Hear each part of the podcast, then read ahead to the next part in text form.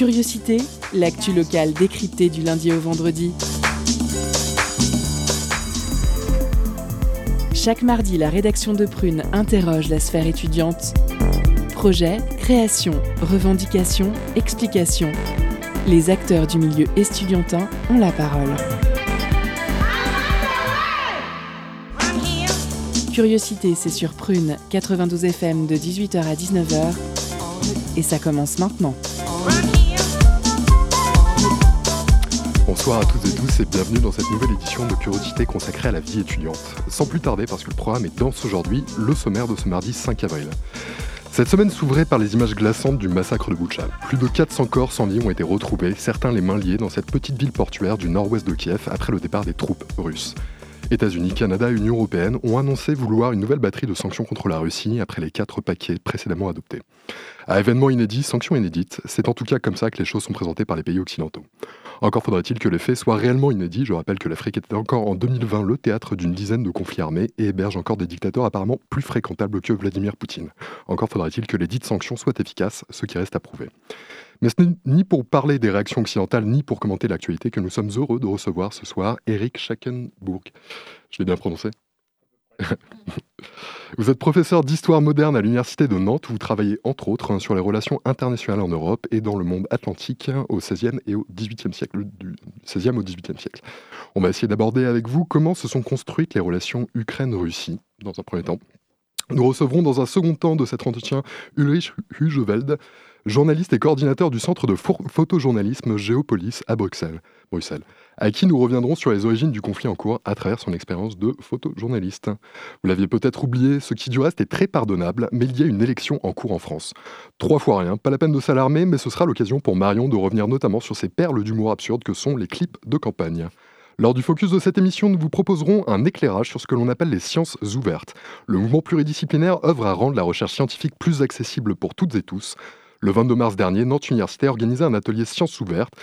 Constance Courned, responsable du service d'archivage et de diffusion de la recherche et référente Sciences ouvertes, nous rejoindra tout à l'heure afin de mieux en cerner les enjeux.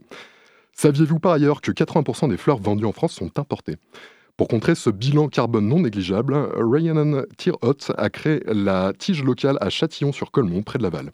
L'entreprise produit et vend des fleurs dans des conditions plus respectueuses de l'environnement Isabelle Rupin de Radio Fidélité Mayenne s'est rendue sur place pour en savoir plus. Ce sera en fin d'émission. Bienvenue dans Curiosité, l'émission qui décrypte l'actu locale. Installez-vous confortablement, on est ensemble jusqu'à 19h. Culture, questions sociales et politiques, environnement, vie associative. On en parle maintenant dans l'entretien de Curiosité. Bonsoir à toutes et à tous, auditrices et auditeurs de Curiosité. Ce soir, dans l'entretien de l'émission, nous revenons sur le sujet d'actualité le plus important de ces dernières semaines, la guerre qui a lieu en Ukraine depuis l'invasion ordonnée par le président russe Vladimir Poutine le 24 février. Pour cela, nous recevons en première partie d'entretien Eric Schnackenburg, professeur d'histoire moderne à l'Université de Nantes. Il est intervenu avec trois autres professeurs d'histoire durant une table ronde organisée début mars par le CRHIA, donc le Centre de recherche en histoire internationale et atlantique, et l'Université permanente de Nantes. Le sujet de cette conférence spéciale portait sur l'histoire des relations entre la Russie et l'Ukraine, de la Rousse kievienne à la guerre de février 2022. Euh, Nous reviendrons avec, donc avec lui sur l'évolution des territoires ukrainiens et russes et des relations entre les deux pays au XVIIe et XVIIIe siècle. Puis, en deuxième partie d'entretien, nous accueillerons Ulrich Wiesveld, journaliste coordinateur du Centre de photojournalisme Géopolis à Bruxelles et de la rédaction de Radio à Bruxelles. Il était de passage à Nantes début mars où il a donné une conférence à la faculté de médecine afin d'apporter un éclairage et un décryptage de la situation en Ukraine une semaine après le début de l'invasion russe. Nous reviendrons donc avec lui sur son expérience auprès de la population ukrainienne qu'il connaît très bien puisqu'il se, rend régulièrement dans le pays depuis 1998. Il a d'ailleurs réalisé des plateaux radio et recueilli le témoignage d'Ukrainiens euh, juste avant le début de la guerre. Il nous partagera également son regard sur la situation actuelle. Bonsoir Eric Schnackenburg et merci d'avoir accepté notre invitation pour euh, l'émission de ce soir. Bonsoir, merci de m'avoir invité. Alors tout d'abord, euh, avant d'évoquer les relations entre l'Ukraine et la Russie au XVIIe et XVIIIe siècle, je voulais simplement vous demander quel est euh, l'objectif, l'intérêt selon vous de revenir sur l'histoire des relations entre les deux pays, d'aborder ces relations dans une perspective historique? Bien, euh, l'intérêt, euh, c'est que ça nous permet de mieux comprendre en fait euh, ce qui est en jeu, parce que ce qui nous a frappé, mes collègues et moi, surtout les collègues spécialistes de période plus, plus ancienne, eh bien, c'est de voir que finalement, c'était un petit peu les mêmes choses qui, revenaient. Alors, bien sûr, selon, selon des modalités différentes, mais par exemple, la, Crimée a été annexée par la Russie en 2014, mais elle avait été déjà annexée par la Russie en 1783. Déjà, les Russes cherchaient à atteindre le littoral de la mer Noire. Donc, il y a des sortes de grands fondamentaux qui sont euh, en place depuis des siècles et qui permettent de mieux comprendre les enjeux profonds de la euh, situation actuelle et de dépasser simplement le, euh, le, réflexe facile de dire Poutine est fou, Poutine fait n'importe quoi. L'action de, Vladimir Poutine s'inscrit dans un continuum de temps long, avec vraiment des éléments extrêmement forts, extrêmement pérennes, et c'est pour ça que je crois que le regard de l'historien peut permettre de mieux comprendre la situation contemporaine. Alors, euh, au XVIIe siècle, euh, justement, à quoi ressemblait l'espace territorial ukrainien? Est-ce qu'on peut parler euh, d'Ukraine d'ailleurs? D'où vient le, terme en fait d'Ukraine?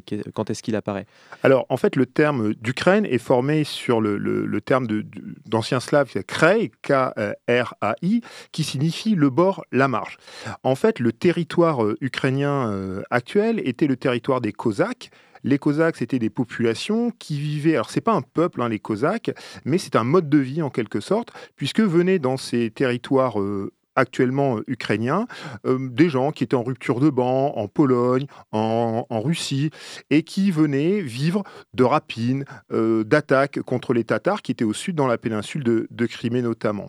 Et ce qui est très important, c'est que le, terme Ukraine va se former au XVIIe siècle et il apparaît sur les cartes occidentales dans la seconde moitié du XVIIe siècle.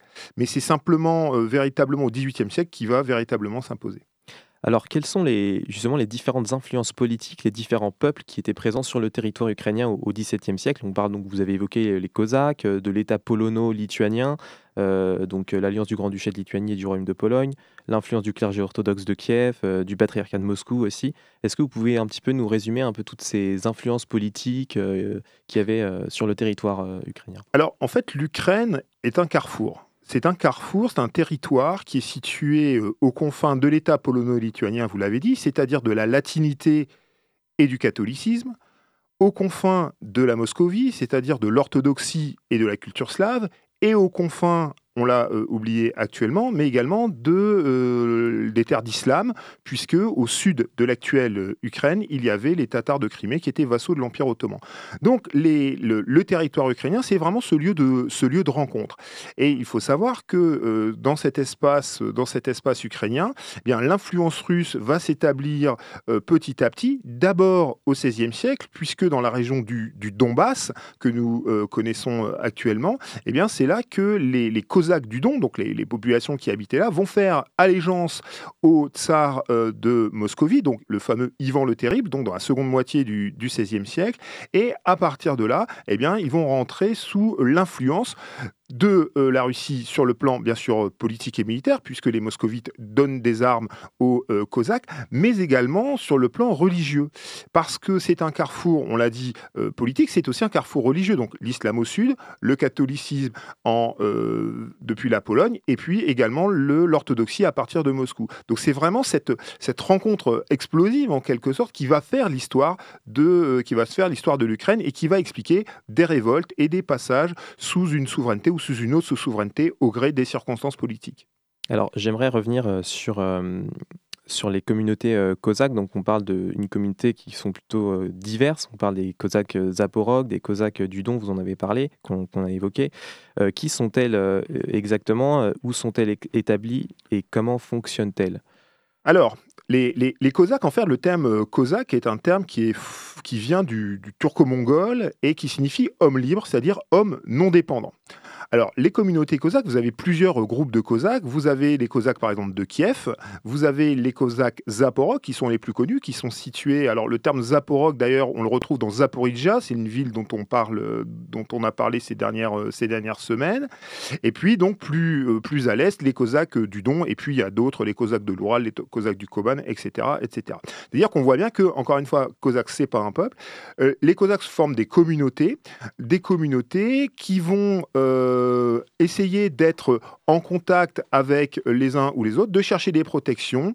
Et surtout, leur fonction essentielle, puisqu'ils sont chrétiens, c'est de garder la frontière méridionale de la Pologne, du royaume de, la République de Pologne-Lituanie et du Grand-Duché de, de Moscovie. Par conséquent, cette situation de marge leur donne une, un avantage, c'est que, eh ont une certaine autonomie par rapport à des centres de pouvoir qui sont plus lointains. Il ne faut pas oublier qu'on est au XVIe ou XVIIe siècle et que, évidemment, les kilomètres se parcourent beaucoup plus difficilement qu'aujourd'hui. Et donc, ils vont développer, certes, nominalement une, une, vassalité vis-à-vis d'abord de la Pologne, puis du euh, Grand-Duc de Moscovie. Mais en réalité, ils vivent de manière autonome parce que les Polonais d'abord, puis les Russes ensuite au XVIIe siècle, eh bien, ne vont pas réussir véritablement à les ramener à une obéissance pleine et entière. C'est simplement au XVIIIe siècle et plutôt à la fin du XVIIIe siècle, dans le euh, deuxième euh, tiers du XVIIIe siècle, que les Russes, et notamment pendant le règne de, l'impératrice Catherine, Catherine II, eh bien, vont réussir véritablement à mettre la main, à proprement parler, sur, euh, sur l'Ukraine. Alors justement, j'aimerais un petit peu qu'on revienne sur ces événements très importants, ces dates importantes qui ont marqué un peu l'histoire des relations russo-ukrainiennes au XVIIe et XVIIIe siècle. Donc, de la souveraineté polonaise à la domination russe, c'est l'intitulé de la partie que vous avez présentée lors de la table ronde. Euh, avec ces trois dates importantes de 1654, 1709 et, euh, et 1792. Est-ce que vous pourriez euh, peut-être euh, nous résumer rapidement les événements qui se déroulent durant ces trois dates et en quoi euh, ces trois dates constituent finalement un tournant, des tournants majeurs dans l'histoire des relations entre l'Ukraine et, la Russie? Alors 1754, c'est l'année de la charte de Pereslav, c'est-à-dire d'un accord qui est signé entre les Cosaques Zaporog et le Grand-Duché de Moscovie. À partir de ce moment-là, les Cosaques se reconnaissent comme vassaux du tsar. Alors c'est très important et il y a encore un témoignage très fort de cela aujourd'hui, c'est-à-dire à Kiev, il y a un grand une grande sculpture qui commémore cette paix de euh, cette, cette, charte de Pereslav, euh, sculpture qui a été réalisée en 1982. Donc on voit que c'est un souvenir très ancien, et c'est aussi de là qu'il y a cette idée de, peuple frère. Alors ça date bien sûr du, du Moyen Âge, mais renforcée ici sur le plan politique. Donc ça c'est une première chose, c'est vraiment le début de l'influence russe sur l'Ukraine. La deuxième date importante que vous avez évoquée, c'est 1709. 1709 marque la fin et l'échec d'une révolte cosaque, euh, précisément menée pour se libérer de l'influence jugée excessive du tsar, euh, du tsar moscovite. Ça se termine malheureusement pour euh, les Cosaques par une défaite sévère qui va amener forcément un renforcement de l'autorité moscovite sur la région. Et puis 1792, la, dernière année que vous avez euh, évoquée, dernière grande année du, XVIIIe siècle, eh ben, marque la fin de euh, vraiment d'une politique militaire euh, russe menée depuis les années 1770, qui va parvenir à apporter à la Russie le contrôle de la rive nord de la mer Noire, c'est-à-dire, et on voit euh, dans, cette, dans cet effort russe vers le sud qu'il y a la fondation de ville, il y a la fondation de Sébastopol et il y a la fondation d'Odessa, qui est un des objectifs, semble-t-il, militaires actuellement. Ce qu'il ne faut pas oublier, c'est que la Russie, l'histoire de la Russie, c'est l'histoire d'une quête euh, d'accès aux littoraux aux littoraux. Et la mer, euh, la mer Noire est vraiment un littoral très, très important parce que c'est une mer qui est toujours libre de glace, contrairement évidemment aux mers, euh, aux mers du Nord. Et donc vraiment, il y a un effort continu, continu, continu de la Russie pour aller euh, vers la mer Noire. Et on le voit encore avec la politique de Vladimir Poutine actuellement, malheureusement. D'accord. merci beaucoup, Eric Chacamon, d'avoir d'avoir répondu à cette interview. On est un peu pris par le temps, donc on doit s'arrêter là, mais merci beaucoup. Merci à vous. Oui, le moment pour nous de faire une première césure du coup dans cet entretien avec euh, une chanson dénommée Plume, euh, interprétée par Omega Sapien et Sega Bodega. C'est tout de suite sur Prune. Ah yeah, ah yeah. Um. Shit wakes me up, she wanna break my chakra. I hit the balloon, yeah, they shutting my eyelids like the fucking platoons. Should be dropping no problems when they back and go, ooh, now we need to go bonkers. Goddamn, WWE style like Shawn Michaels. Sweet chin music to your ball head rifle.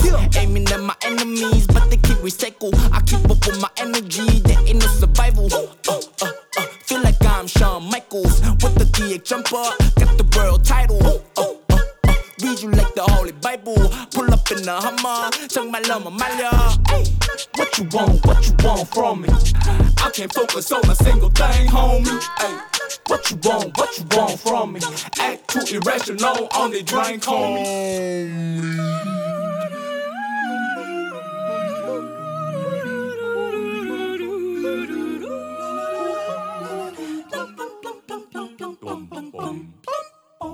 Go dumb. We too stupid, send my truck. Windows tinted, give a fuck. She too pretty, double cup. Got me lifted, body numb. Cannot move it, double thumb. Life's a movie, double fun. In jacuzzi, call me plump. I get blushy. Ayy, ayy, net black whip, like I'm in dark night. Ayy, ayy, acid trips, open my third eye. Ayy, ayy, BB Simon Bell on my number nines. Ayy, ayy, I've been back from hell, now I feel alright. Ooh stating facts on the get go. I got many problems, yet you didn't let me jet go. Puff, puff, pass for me, I'm a woman neck go. I be living life and it's motherfucking case closed. What you want, what you want from me? I can't focus on a single thing, homie. Ay. What you want, what you want from me? Act too irrational, on the drink, homie. Damn, son.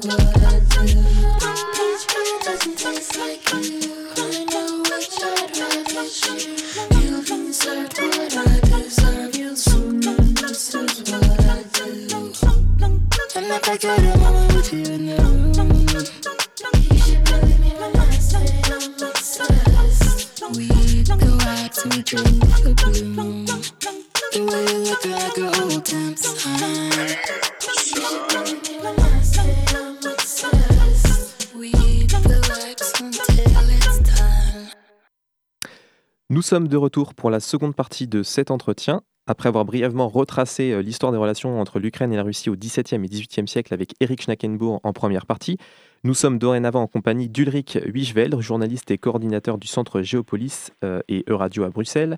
Donc Ulrich euh, je rappelle que vous connaissez très bien l'Ukraine, vous étiez présent dans le pays peu de temps avant l'invasion russe.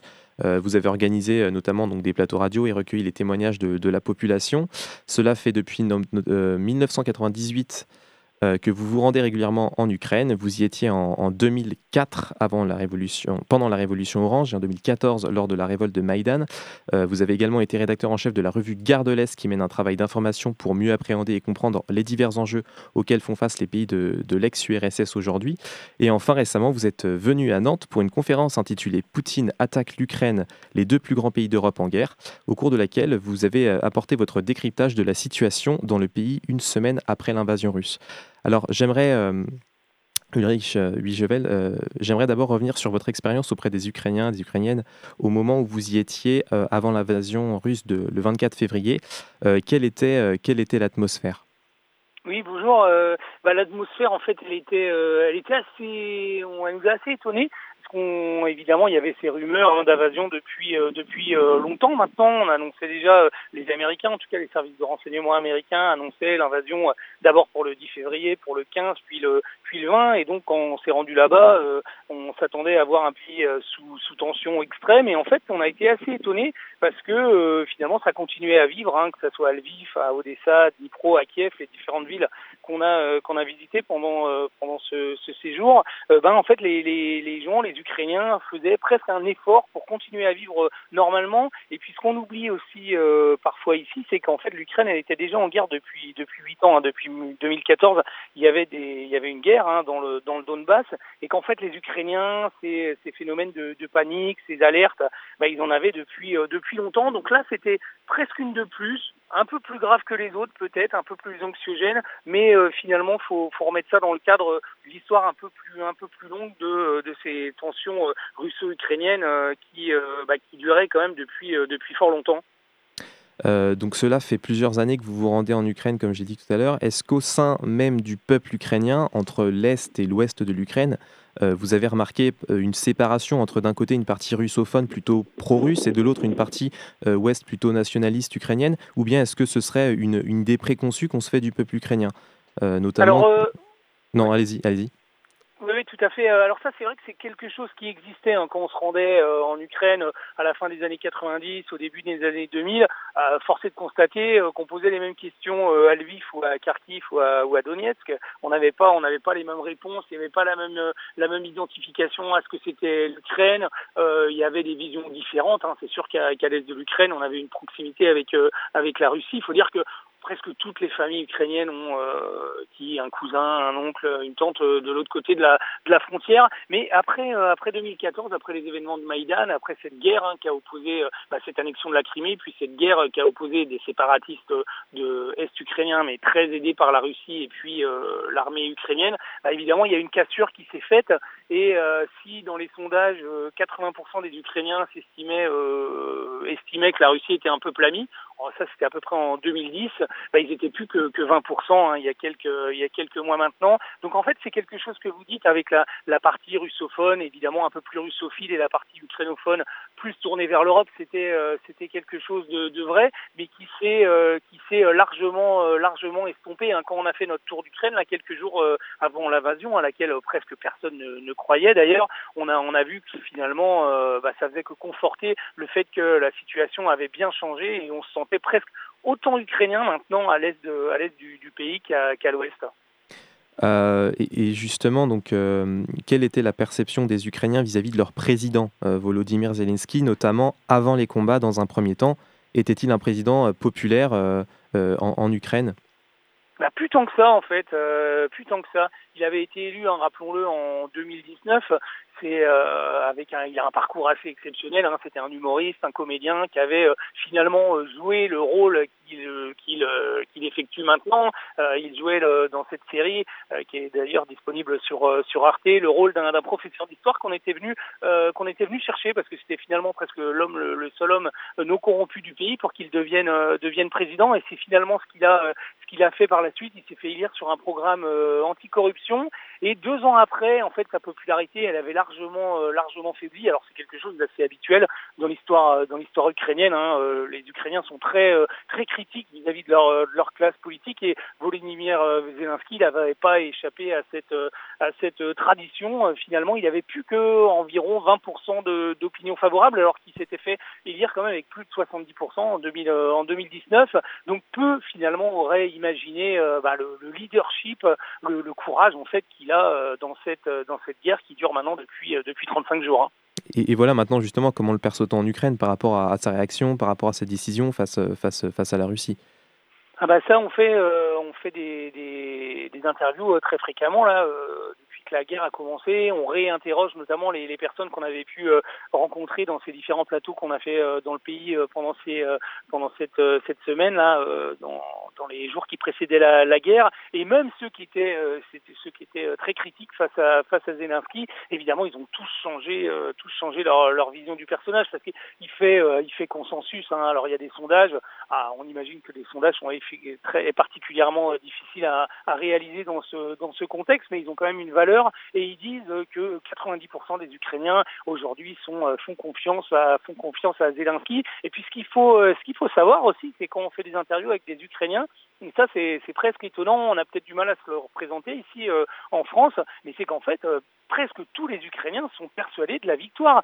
Et en fait, quand on leur parlait de la guerre juste avant, dans les jours qui, avaient, qui précédaient cette invasion, même s'ils n'y croyaient pas, quand on leur parlait d'une hypothétique guerre, ils disaient de toute façon on n'y croit pas parce que si les Russes euh, mènent une euh, essayent de, de, nous envahir, ah bah, ils n'y arriveront pas. C'est ce qu'on alors c'était effectivement difficile de, de l'imaginer vu d'ici et à l'époque parce qu'évidemment il y a l'armée russe qui est considérée comme très puissante, mais c'est quelque chose qui, vérifie en tout cas 35 35 euh, jours après. Donc il y a il y a une, foi en la victoire et puis puis une, appréciation assez générale du, leadership de, de Zelensky. Mais ça c'est pas qu'en Ukraine, c'est aussi dans le monde entier. Hein. Alors, vous avez rapidement évoqué euh, l'armée russe. On s'est interrogé ces derniers temps sur la réelle puissance justement de cette armée russe, que l'on voyait un peu comme une armée euh, très imposante, développée, modernisée, etc. Et, euh, et qui s'est notamment bah, très récemment hein, retirée de la région de Kiev dernièrement, donc en commettant notamment un massacre de, plusieurs centaines de personnes dans la ville de Boutcha. le président ukrainien dénonçant d'ailleurs par ailleurs un, un, crime de guerre, il parle même de génocide. Mais pour revenir à cette armée russe, est-ce que finalement la guerre en Ukraine ne va-t-elle pas révéler ses failles et ne l'a-t-on pas surestimée selon vous? Ah, moi, je pense qu'on l'a largement surestimé. Hein. Et moi, je me souvenais déjà en 2008, il y avait une petite guerre, euh, une petite guerre en Géorgie. Euh, bon, ça n'avait pas duré longtemps, ça avait duré cinq jours. Euh, les troupes avaient fait, euh, avaient, avaient stoppé leur marche devant, devant Tbilissi. Mais déjà, on avait, on avait vu des choses qu'on revoit aujourd'hui.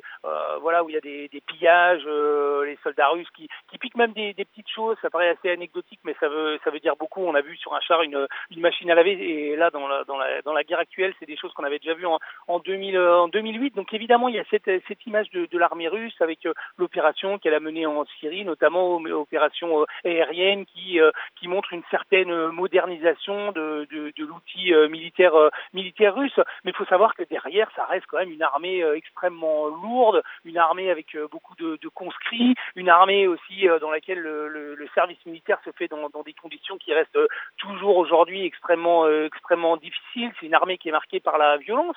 Puis, ce qu'on oublie aussi, c'est que le budget de l'armée russe, euh, bah, c'est quand même que un dixième du budget euh, militaire des, États-Unis, et puis euh, c'est 60 milliards de, dollars. Si, par exemple, on additionne tous les budgets militaires de, l'Union européenne, c'est 360 milliards de, dollars. Donc, je pense qu'effectivement, on a beaucoup surestimé, surestimé ces, cette armée, et puis Poutine et, et son entourage, lui, a beaucoup sous-estimé l'Ukraine. Hein, quand on fait des, des, interviews avec des chercheurs spécialistes de l'Ukraine, ce qu'ils nous disent, mais ça, c'est pas nouveau, c'est depuis depuis presque depuis 2014, c'est assez bizarre parce que les deux pays parlent quand même euh, la même langue, se, se, connaissent bien. Mais en fait, il y a une très forte méconnaissance de ce qui est devenu l'Ukraine de la part euh, dans les couloirs du, Kremlin. Ils ont mal appréhendé euh, le, fort développement d'un patriotisme hein, qui n'est pas un, nationalisme exacerbé, mais qui est simplement un patriotisme, une fierté d'être d'être ukrainien et puis un énorme attachement à, à la démocratie. Est-ce que les Ukrainiens ont réussi à construire depuis depuis 30 ans et qui veulent pas qui veulent pas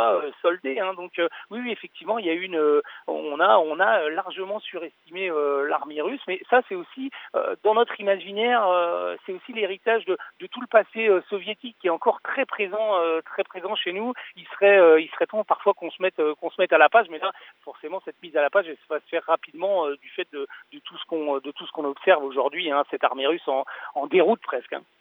Euh, alors j'aimerais maintenant revenir peut-être à un sujet un petit peu plus euh, humain, on va dire entre guillemets. Quelle est la réaction des Ukrainiens, notamment des enfants? Je ne sais pas si vous avez eu l'occasion peut-être d'avoir des, des, témoignages d'enfants ou de parents par rapport au, drame de la situation, par rapport au départ, par rapport aux bombes, à l'arrivée des troupes russes, etc. Comment vivent-ils cela ou comment ont-ils vécu euh, l'avant-guerre lorsque vous y étiez?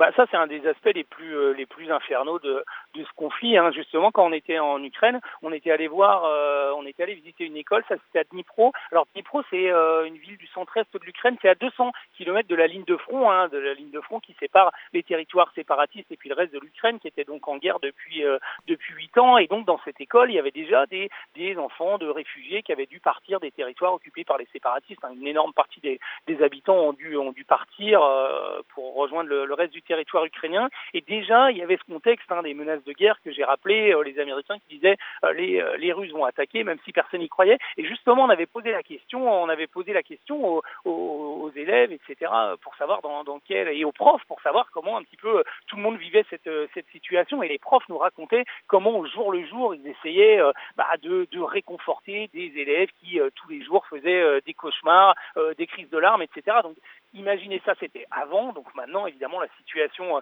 la situation s'est euh, considérablement euh, amplifiée, euh, dégradée, a, dans, dans, la tragédie. Et puis, il faut savoir qu'il y a beaucoup dans, dans, ces 4 millions, 5 millions de personnes d'Ukrainiens qui ont dû, euh, qui ont dû partir, qui sont, qui sont réfugiés à l'étranger. Et eh ben, généralement, ils sont partis avec les enfants, leur maman, et puis ont dû laisser, ont dû laisser les, les, les pères en Ukraine pour euh, combattre ou en attendant euh, d'être d'être recrutés euh, dans les dans les unités, notamment les unités territoriales qui viennent de se de se former. Donc évidemment, il va y avoir des, des traumatismes. Alors déjà maintenant et puis sur le long terme avec probablement des des conséquences des conséquences incalculables. Hein. Ça c'est c'est c'est véritablement une des dimensions les les plus dures de, de cette tragédie en cours. Bien, merci beaucoup, euh, Ulrich Wiesvel, d'avoir accepté de répondre à notre interview. Malheureusement, on est un peu pris par le temps, donc on doit s'arrêter là. Mais merci beaucoup d'avoir accepté de répondre. Au revoir. En effet, merci beaucoup à Ulrich Wiesveld et merci beaucoup Eric Schnack je l'ai bien prononcé cette fois-ci. Euh, on va faire une deuxième pause musicale avec Yai Kristen Garden et on va passer à la chronique de Marion juste après. Yai Kristen Garden, c'est tout de suite sur Prune 92 FM.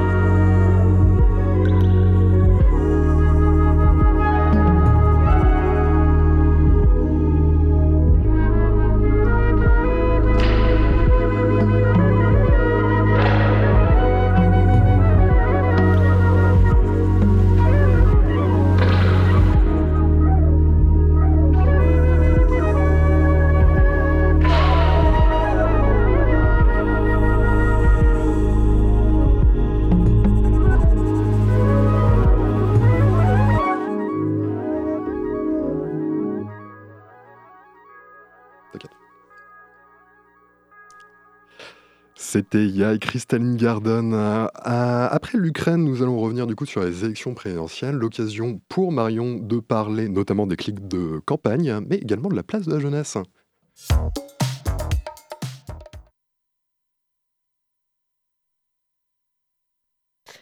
Euh, bonjour, c'est le sprint final, la dernière ligne droite. Alors pour ceux qui n'étaient pas au courant ce week-end, aura lieu le premier tour de l'élection présidentielle et j'imagine que tout le monde n'a pas encore fait son choix, que tout le monde n'a pas forcément le temps ni l'envie d'éplucher 12 programmes. Pour y voir plus clair, je vous conseille de suivre la page Instagram de Hugo Décrypte qui présente chaque jour le programme d'un candidat, point par point, de façon hyper concise et hyper claire. Et comme nous sommes mardi soir, l'émission spéciale Vie étudiante, je vais plutôt parler de la place de la jeunesse dans ces programmes, si elle en a une bien sûr, parce que c'est pas toujours le cas. Et c'est bien dommage d'ailleurs, on parle souvent ici de la précarité étudiante, du fait que le coût de la vie augmente et que malgré cela, certains candidats plutôt bien placés dans les sondages envisagent d'augmenter le coût des études supérieures. Néanmoins, il y a quelques bonnes propositions pour la jeunesse, et par jeunesse j'entends les moins de 25, moins de 30 ans. On retrouve la gratuité des transports en commun comme mesure commune à plusieurs candidats. L'ouverture du RSA dès 18 ans ou la mise en place d'un revenu étudiant revient également régulièrement. La suppression de Parcoursup ainsi qu'une révision de la réforme du bac est fortement plébiscitée, ainsi qu'une généralisation du système de l'alternance. Plus rare, la proposition d'un service civique ou militaire obligatoire à la majorité, ou encore l'élargissement du droit de vote à partir de 16 ans. Je vais m'arrêter là pour l'aperçu des mesures concernant la jeunesse. Je vous laisse vous en remettre à toute autre source d'informations fiables pour approfondir tout ça. Et hormis cela, qui dit élection présidentielle dit clip de campagne. Et s'il y a une chose sur laquelle je me sens à l'aise, c'est juger non pas le fond, mais la forme. 20 minutes au total pour départager 12 candidats. Si vous ne les avez pas vus, je vous y invite vivement. Comme vous pouvez l'imaginer, on est sur un moment de poésie, une invitation au voyage, entre la pub Carglass de Nathalie Arthaud et les plans Regard d'Éric Zemmour. On déplorera tout de même un manque de prise de risque pour beaucoup. En fond sonore, une petite mélodie au piano, des gros plans, des ralentis, des mains serrées, des sourires, des je ne suis pas un technocrate. Et voilà ce que j'en ai pensé. On commence avec Jean-Luc. Jean-Luc, c'est pas mal, mais tu es hors sujet. Malheureusement, j'avais demandé un clip, tu en as fait six. Jean-Luc, dans sa bibliothèque, refait le film de sa vie. Jean-Luc dessine des petites maisons comme dans la pub de la Maïf. Jean-Luc interroge son livreur Uber Eats pour parler travail. Jean-Luc et ses militants écologie. Jean-Luc est l'égalité homme-femme. On passe à la suite de la promo. Anne, tu vas au rattrapage, tu n'y crois pas, mais si tu t'accroches, tu peux avoir la moyenne troisième trimestre. Nicolas, trop d'exposition. Yannick, euh, RAS. Valérie, c'est pas mal, mais tu ne te mets pas beaucoup en danger. Philippe, ton clip me rend triste. Emmanuel, c'est carré comme d'habitude. Tu viendras me voir à la fin de l'heure pour qu'on en discute plus longuement. Fabien, c'est frais, c'est rythmé, c'est dynamique, j'adore. La mention spéciale revient à Jean pour sa mise en scène originale, les Pyrénées qui se transforment en fond vert, eh ben, j'ai bien aimé. Et enfin Marine, De beaux progrès cette année. Je vois que tu as bien assimilé les notions vues lors des cours magistraux. Ton clip de campagne reprend tous les éléments que nous avons travaillés en TD. La suite au prochain épisode, et sans transition aucune, je vais faire un coup de pub pour un événement à Nantes. Ça faisait longtemps qu'on n'avait pas parlé de l'immigration. L'immigration, un sujet souvent au cœur des campagnes présidentielles et qui n'échappe pas à celle-ci. Où en est-on dans l'accueil des réfugiés à un niveau local? Eh bien, vous pourrez avoir la réponse dès demain car Pollen accueille une exposition du collectif À côté et du groupe Alice. Vous y verrez des récits de personnes exilées ainsi qu'une carte, celle des lieux d'hospitalité ou d'inhospitalité nantaise. Ce sera demain à partir de 18h à Pollen. Merci Marion. En tout cas, euh, je ne vais pas souhaiter bonne chance hein, aux élèves parce que, bon, bref. Euh, l'heure, en tout cas, est à la pause cadeau puisque Julien vient de nous rejoindre en studio. La pause cadeau, c'est tout de suite. Concert, spectacle, cinéma. Tout de suite, Prune comble ta soif de culture avec la pause cadeau.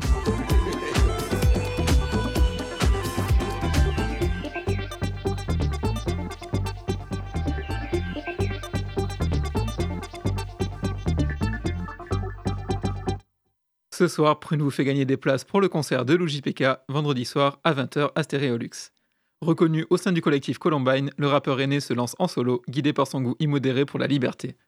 Un pied dans la pop, un autre dans un hip-hop décalé et détaché, l'artiste livre une pop alternative sensible et spontanée. Il sera accompagné par Nanek en première partie, un personnage ancré dans une certaine mélancolie, avec des textes bruts et un flow alternant entre kickage et rythmique mélodieuse.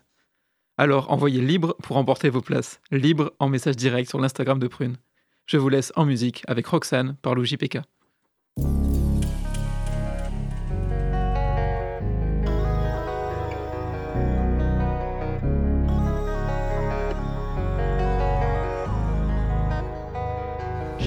Avec Roxane ou Belinda, est-ce qu'il est 3 ou 6 du mat? C'est l'air de rien qu'on se fait du mal quand sombre sont les idées noires. Je suis seul sur scène avec les ondes de mes potes. Comme tu me freines, je me souviens d'aucune bonne époque. Y a plus rien qui brille dans les poches, qui rime dans mes strophes. Y a plus rien qui rime.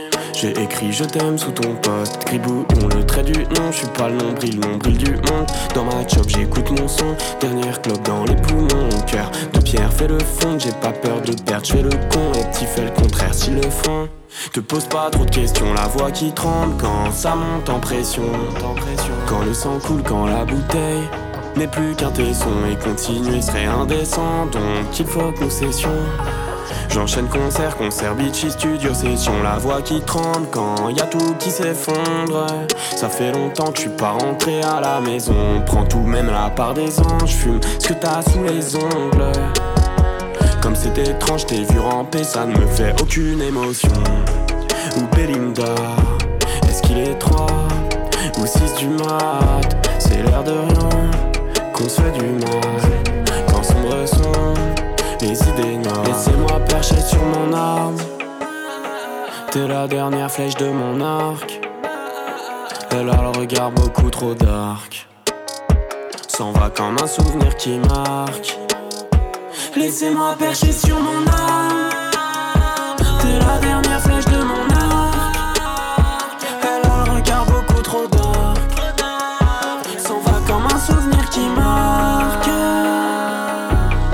Avec Roxane ou Belinda, est-ce qu'il est 3 ou 6 du mat?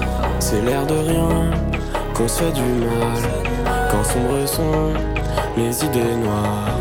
Avec Roxane ou Belinda, est-ce qu'il est 3 ou 6 du mat? C'est l'air de rien qu'on se fait du mal. Quand sombre sont les idées noires.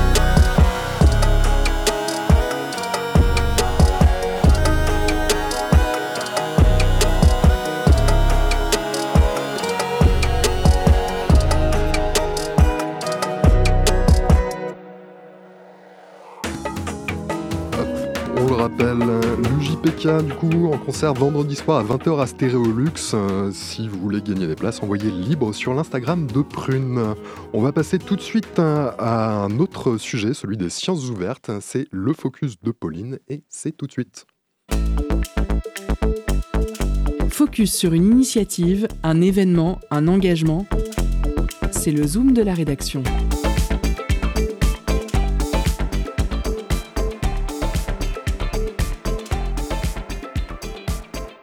Dans le focus de ce soir, nous nous retrouvons pour un sujet sur les sciences et particulièrement sur un atelier qui a été organisé le 22 mars dernier, les sciences ouvertes. Pour parler de ce sujet, nous discuterons avec Constance Courned, responsable du service d'archivage et de diffusion de la recherche et référente également des sciences ouvertes. Constance, bonjour. Oui, bonjour. Tout d'abord, j'ai une question qui va servir de base euh, un peu pour introduire ce sujet. Euh, Qu'est-ce que sont les sciences ouvertes?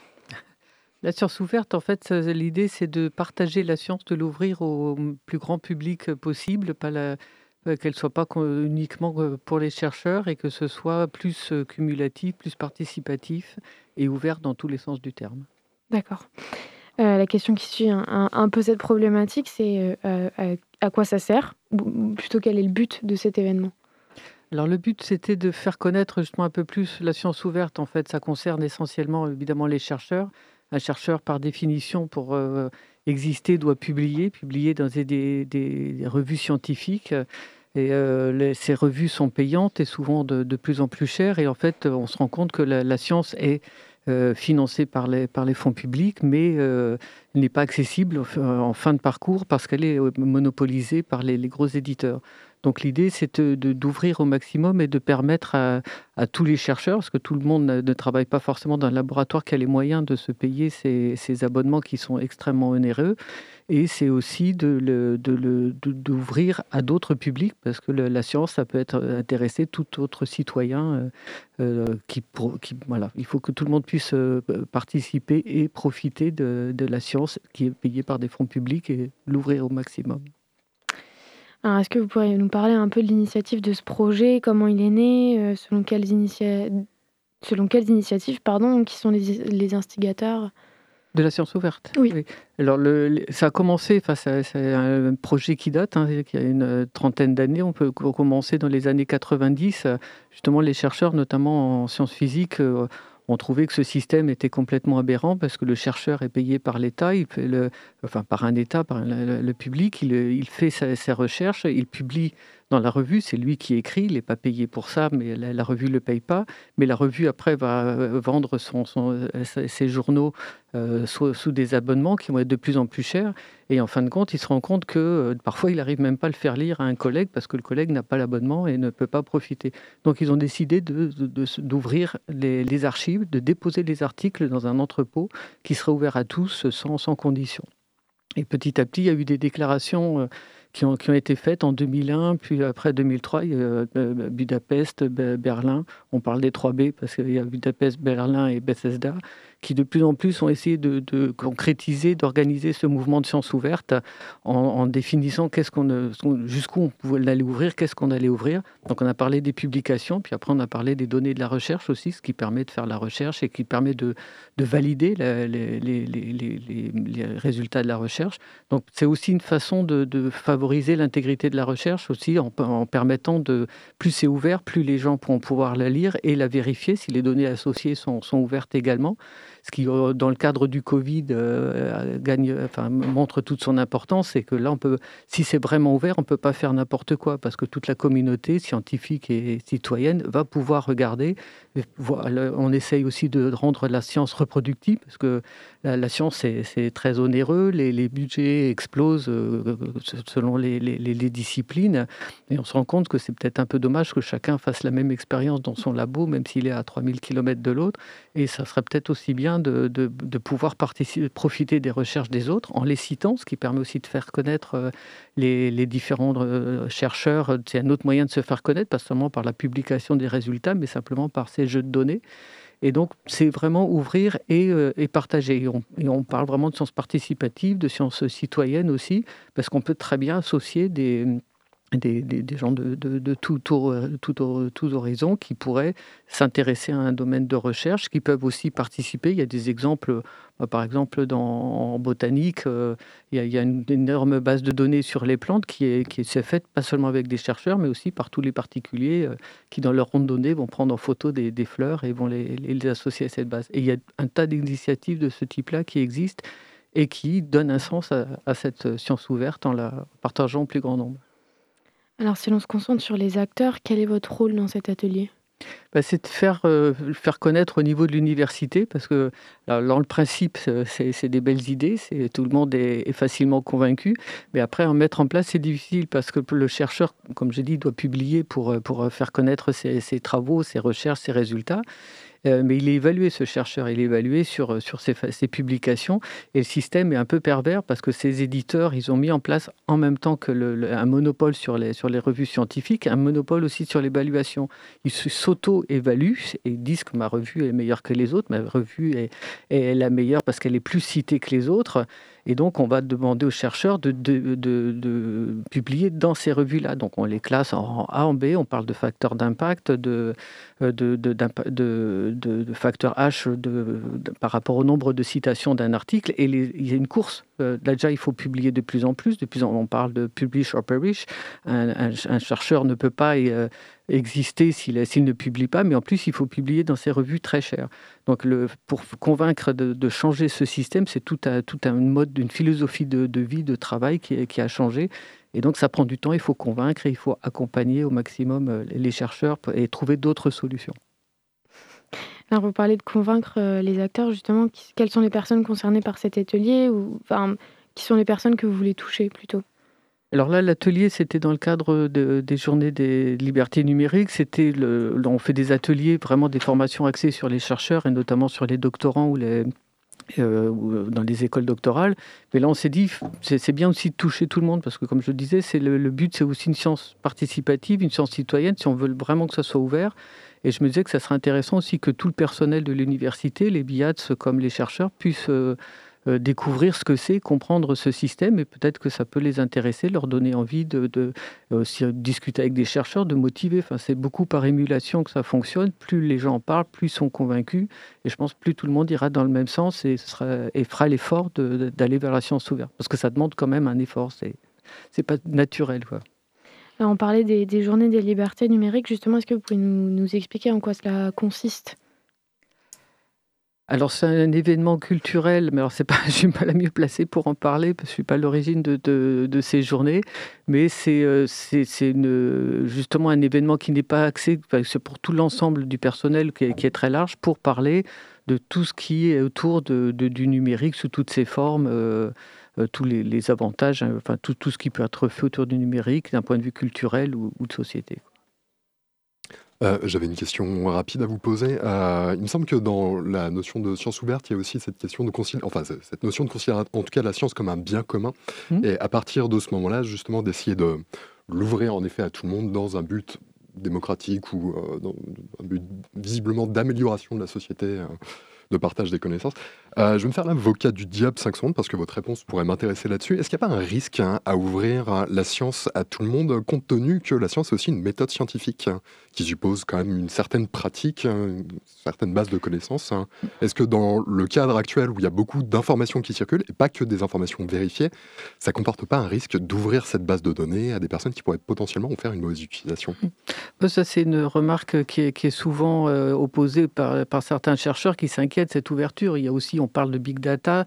Dès qu'on ouvre les données, on se dit bah, c'est très bien, nous on ouvre gratuitement nos données et euh, les, GAFA, les grands groupes vont les récupérer. Enfin, on sait très bien que ça intéresse beaucoup de monde. Alors c'est vrai qu'il y, a un danger un petit peu de ce côté-là, il faut être, faut être vigilant. Alors on parle au niveau des données de la recherche de ouvrir, euh, euh, je ne sais plus la formule, c'est ouvrir euh, autant que possible, aussi ouvert que possible, aussi fermé que nécessaire. Pardon, voilà. Et euh, parce qu'il faut quand même être prudent. C'est vrai qu'il faut, ouvrir maximum, mais il faut le faire euh, quand même raisonnablement. donc l'important, c'est quand même donner accès déjà aux publications. Ça, c'est clair qu'il faut les ouvrir à tout le monde. Pour ce qui est des données de la recherche, là, il faut être un tout petit peu plus prudent. Il peut y avoir, bon, il y a aussi des considérations dès qu'on touche à la personne, à l'intégrité de, la personne, le, RGPD aussi sur les, sur les, les données personnelles et diverses. Mais ben, il peut y avoir aussi des brevets, il peut y avoir aussi des, considérations commerciales. Donc là, effectivement, on ne peut pas le faire euh, dans tous les cas. Mais de manière générale, on peut quand même ouvrir beaucoup de données. Pas toutes à 100%, mais même si on nous 20-30%, ça vaudra quand même le coup. Ça pourra toujours bénéficier aux autres euh, de toute façon. Vous avez parlé de RGPD. Qu'est-ce que c'est par C'est le règlement général pour la, la protection des données. Et donc, c'est ce qui, euh, ce qui est le, le règlement qui, euh, qui protège justement toutes les données personnelles, toutes les données. euh, euh, on ne peut pas rendre public euh, des, de- données, des informations euh, sur un site web, sur, euh, sur, euh, sur- dans la presse, etc. Il, faut, il, y a, il y a des réglementations très précises. euh, on ne peut pas enregistrer euh, des, des données personnelles et les garder, etc. Donc, euh, il faut respecter ça. Et euh, notamment dans les données de la recherche, c'est important de, de- de faire attention. On ne peut pas faire euh, tout et n'importe quoi. D'accord, bah merci beaucoup euh, Constance d'avoir répondu à nos questions. Bah, merci à vous. Merci beaucoup, en effet. Euh, on va passer du coup à notre troisième et, et der- quatrième pardon, et dernière pause musicale avec euh, le groupe Folly Group hein, qui va nous interpréter Paying the Price. paying the price. Feels so nice. Shaming feels so nice. Let's spin put pedal to shit. And make our way in to the beating. paying the price. Shaming feels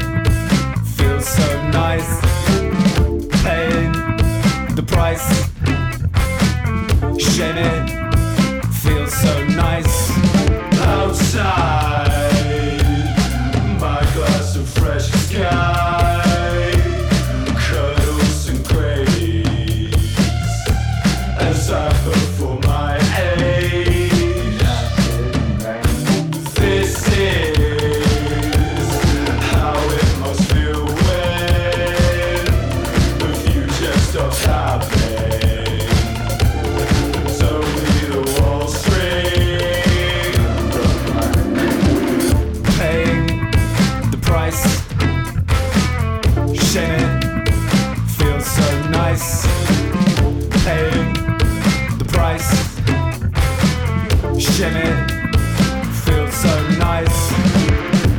Would you bring that rubber band I lent you? And that silica gel packet? Talking of which, packing peanuts too. Cheaper to post myself than Cabot.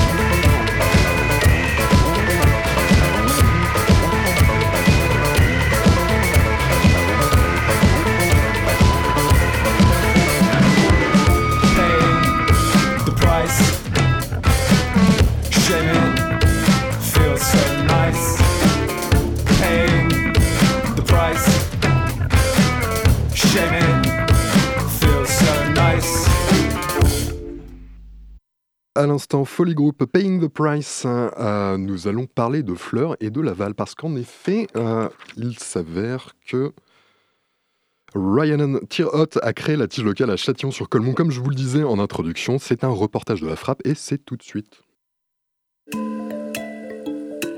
Pensée locale, un enjeu de société.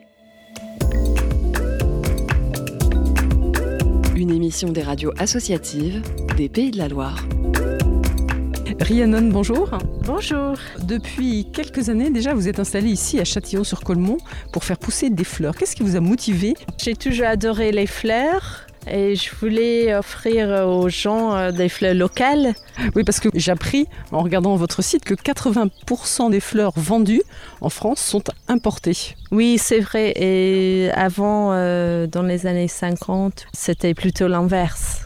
Alors c'est possible. Et puis le respect des saisons, c'est important aussi pour vous. hein. Oui, les fleurs représentent la saison, euh, c'est ça qui donne la joie. Euh, après un mois, ça va changer, euh, c'est ça qui me plaît. Et alors, si on revient un petit peu sur ces fleurs importées, parfois ce sont des fleurs qui viennent d'Afrique, hein, qui transitent hein, après par euh, les Pays-Bas, donc qui sont déjà produites dans des conditions assez artificielles. Oui, puis ils utilisent beaucoup de produits phytosanitaires qui on n'a plus le droit de l'utiliser ici. Produire les roses en Kenya, c'est pas euh, une fleur locale. Eux, ils doivent utiliser beaucoup d'eau. Alors qu'on sait qu'en plus, il manque d'eau. Oui, oui, il y a des grands lacs qui sont complètement asséchés.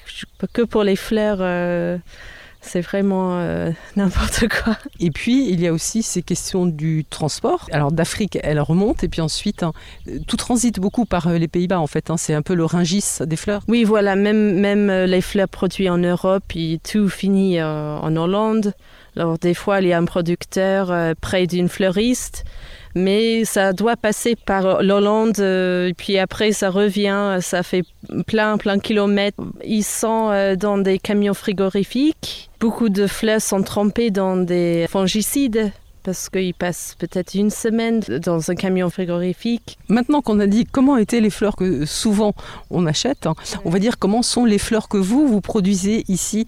Et on va bien comprendre pourquoi on avait envie de faire euh, une émission euh, sur euh, la tige locale, hein, votre petite entreprise de production de fleurs. Donc quand on arrive dans le jardin, ça fait un jardin familial hein, déjà. On est dans un très petite échelle. euh, puis nous, on a beaucoup de choix sur euh, ce qu'on peut faire pousser. Les, grands producteurs euh, outre-mer, ils n'ont pas grand choix. Ils doivent, ils doivent faire des fleurs qui sont très euh, costauds, qui vont pas euh, être abîmés par tout le transport, qui peut durer plusieurs semaines. Nous, on, coupe et puis on les vend le lendemain. On, a le choix de fleurs qui sont beaucoup plus fragiles qui pour moi euh, donnent la beauté dans un bouquet. Des fois, je vois des fleurs, on ne sait pas trop si c'est du plastique ou pas. C'est pas ce que j'aime chez les fleurs. On est euh, fin mars, vous avez des jonquilles, des narcisses. Des redoncules, euh, des tulipes, des anémones, des leucodiums. C'est vraiment le début de saison. La plupart, c'est sous serre. Alors on peut aller voir ces serres Oui, oui, oui.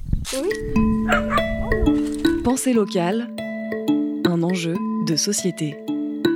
Ici, c'est une serre, euh, on ne peut plus naturelle. hein. Oui, oui, oui. Il n'y a pas de lampe horticole. Ou, oui, c'est pas, c'est pas chauffé du tout. euh. Mais euh, dans les Pays-Bas, ils utilisent beaucoup de charbon pour chauffer les, les serres. Et alors, vos bouquets s'exportent en local? On vend ça très localement. On fait le marché de Fougères tous les samedis matins.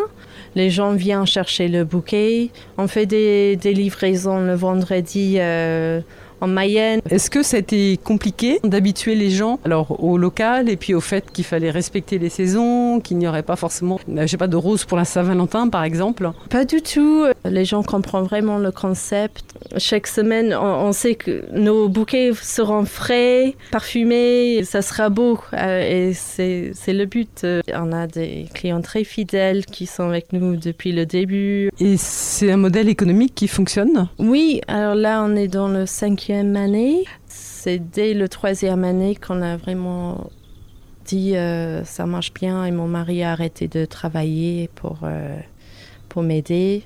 Et depuis l'année dernière, on gagne bien nos vies euh, tous les deux. Eh bien, merci beaucoup Rhiannon de nous avoir euh, montré qu'on pouvait fleurir nos maisons avec euh, des bouquets produits localement et en plus de façon durable. Toutes les infos pour commander à la tige locale de Châtillon-sur-Colmont, eh bien, c'est sur le site internet La Tige Locale. Merci beaucoup Rhiannon. Avec plaisir, merci à vous. Reportage réalisé par Isabelle Rupin pour Radio Fidélité Mayenne. C'était Pensée locale, un enjeu de société.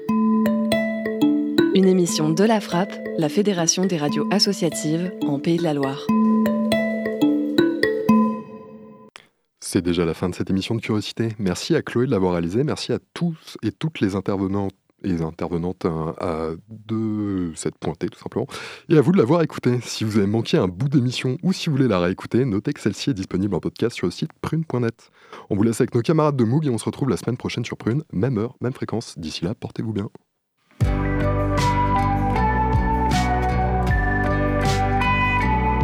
Pour écouter ou réécouter Curiosité, rendez-vous sur le www.prune.net.